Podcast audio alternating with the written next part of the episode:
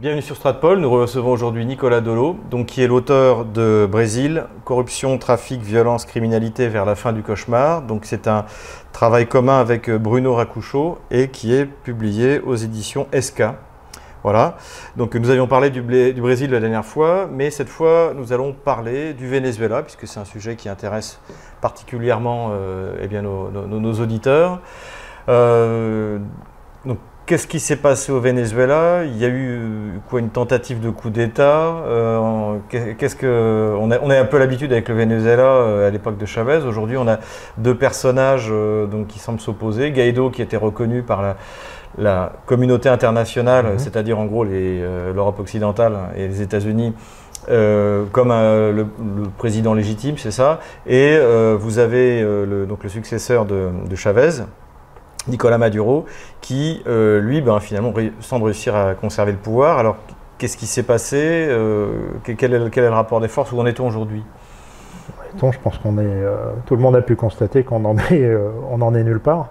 Guaido a échoué manifestement, et c'est pas une surprise puisque sa légitimité était absolument nulle. imaginez que le, président de l'Assemblée nationale en France euh, s'auto-proclame euh, président de la République euh, demain. Et vous ne seriez pas très surpris que la rue française ne le suive pas. c'est un peu la même chose. Alors, pour autant, on ne peut pas dire que, Nicolas Maduro ait une légitimité invraisemblable ou que ce soit un, personnage recommandable de quelque manière que ce soit. finalement, si, si, on regarde de près le, le scrutin des dernières présidentielles, il a été élu euh, avec moins de voix que, notre cher président euh, Emmanuel Macron, puisque euh, sur les personnes réellement inscrites, Maduro a dû faire de mémoire environ 11% des voix. Et, a été élu de cette manière-là, puisque le, parti au pouvoir a réussi à écrémer au maximum des, des, listes électorales tous les opposants, y compris euh, des chavistes euh, historiques. ça, c'est quelque chose que vous aviez évoqué. D'ailleurs, vous étiez un des seuls, euh, bah, notamment dans Stratpol. Mhm. vous disiez que finalement, il y a eu Maduro avait en quelque sorte trahi l'héritage oui, Et, il, a, il a fait une épuration que je ne vais pas qualifier de stalinienne, mais, mais, mais, pas loin. C'est un, c'est loin d'être un, un orateur aussi brillant que Chavez, mais en tant que comme d'appareil, il semblerait très très très très costaud. Euh, il a été capable de, d'épurer le parti, d'épurer euh, la plupart des instances euh, nationales de, des chavistes historiques, qui certains se sont, se sont même exilés, pour certains dans des endroits inconnus parce qu'ils craignent pour leur sécurité. on en est là. Et, donc oui, oui, d'une certaine manière, Maduro a sans doute trahi l'héritage chaviste. Vous aviez également évoqué, je me souviens dans cet article, et c'était intéressant, c'est que cette personne avait été interviewée sur euh, Russia Today en anglais euh, quasiment une semaine après. Euh, l'ancien ministre de l'énergie, je crois, qui lui était un proposé. Alors est-ce qu'il y a une troisième voie qui serait néo-chavésienne ou un peu sur le modèle brisien, c'est-à-dire les militaires qui voudraient. C'est ce que je crois, et, et, à mon avis, et je me souviens dans mon article. Euh, avoir finalement recommandé, euh, même si euh, je doute que, que l'on me lise intensément dans les milieux diplomatiques russes, euh, à la Russie de creuser un peu cette euh, l'idée de cette troisième voie. Justement, moi, ce qui m'avait frappé, c'est qu'une semaine après votre article, justement, le fait que cet ancien ministre euh, de l'énergie soit interviewé par Russia Today, je me suis dit, tiens, alors peut-être que soit ils ont les mêmes, les mêmes analystes que, que vous, ou alors ils vous ont lu. Peut-être peut m'ont-ils lu, mais je, sais, je, sais, une chose, et celle-là j'en suis certaine, c'est que Poutine n'apprécie pas Maduro. Ouais. Euh, il le tient pour ce qu'il est, c'est-à-dire un corrompu absolu. Euh, pour en revenir au Brésil. Euh, ça me rappelle beaucoup la relation avec Yanukovych, hein, au passage. C'est exactement ça, c'est-à-dire. Il y a quelque chose, quelque chose de commun. Il y avait, un, langage du corps qui montrait que Poutine n'avait aucun respect pour Victor Yanukovych. C'est la, même chose. certains disent même qu'il le, le, déteste et qu'il le méprise. Mmh. Euh, tout, simplement. Mais euh, pour revenir au Brésil, euh, un des grands scandales de corruption actuels est lié à, c'était une, promesse de campagne de Bolsonaro, à l'ouverture de la Banque nationale de développement brésilienne, la BNDES, seule banque nationale de, développement nationale du, au monde, du reste.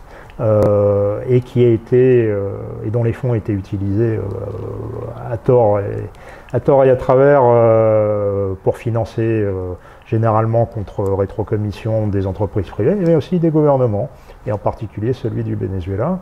Euh, l'équipe Maduro a reçu des milliards, bien de milliards d'euros, euh, de la Banque nationale de développement, et cet argent s'est volatilisé, alors qu'il devait être investi dans des projets d'infrastructure qui n'ont jamais eu lieu.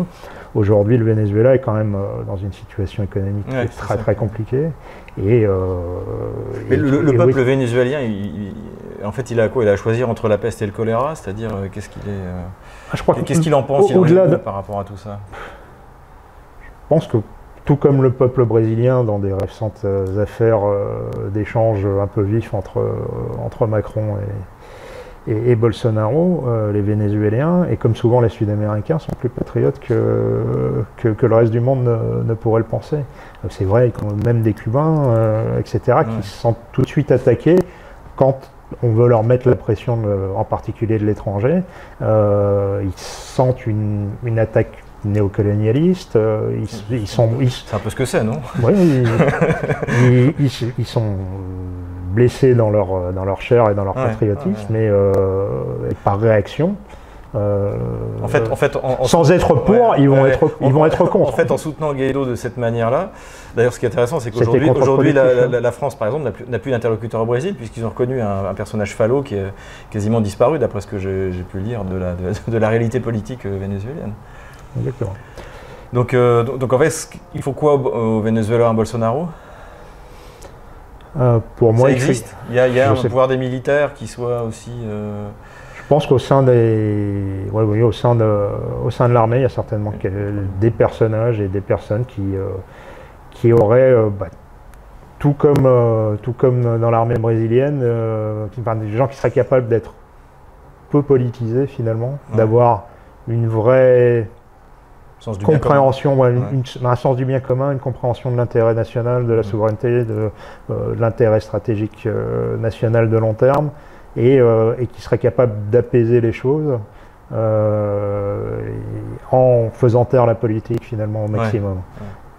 Les, sanctions euh, font du mal à l'économie vénézuélienne ou elle est déjà à un tel niveau de, On est déjà dans, la misère totale. le, salaire mensuel minimum au Venezuela est à quelques euros aujourd'hui. 4-5 hein. euros, c'est quelque chose de ridicule. À côté de ça, vous avez toujours, c'est ça la bizarrerie de ce pays, des, une classe aisée qui, elle, euh, n'est pas vraiment impactée, euh, qui vit en sanction ou pas entre, entre, les États, entre Miami et, euh, et Caracas et qui, qui, vit très bien, qui ne sont pas trop, finalement pas trop concernés, même si elle est plutôt gênée par, par Maduro. Mais mais il n'y a plus de médicaments dans les hôpitaux, il n'y a plus d'électricité dans, dans, dans, les rues, il y a des restrictions euh, alors que c'est un pays producteur de pétrole, c'est quand même un vrai paradoxe. Euh, plus, grande, réserve au monde. Euh, il n'y a pas de qualité, mais ils ont des grosses réserves. D'ailleurs, au passage, les sanctions avaient fait, ont, fait, ont fait permis à la Russie de, de, gagner un, milliard de dollars en plus, puisque comme ils ont sanctionné le, pétrole, le pétrole lourd vénézuélien et iranien, finalement ça a fait le baril de l'Oural, donc le pétrole russe réclamé dans les raffineries, compris américaines. Donc, euh, qui ne peuvent utiliser que ce genre de pétrole. Donc voilà, ces sanctions, une fois de plus, euh, se retournent contre ceux qui les ont prises.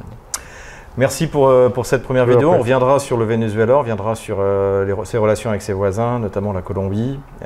mais ce sera dans une, dans une prochaine vidéo. Si cette vidéo vous a plu, eh bien n'hésitez pas à mettre un pouce bleu, n'hésitez pas à vous inscrire à notre lettre d'information sur stratpol.com. Euh, n'hésitez pas à faire un don. Les coordonnées de notre compte PayPal sont en description de cette vidéo. La prochaine vidéo avec Nicolas Dolo portera sur la relation franco-brésilienne.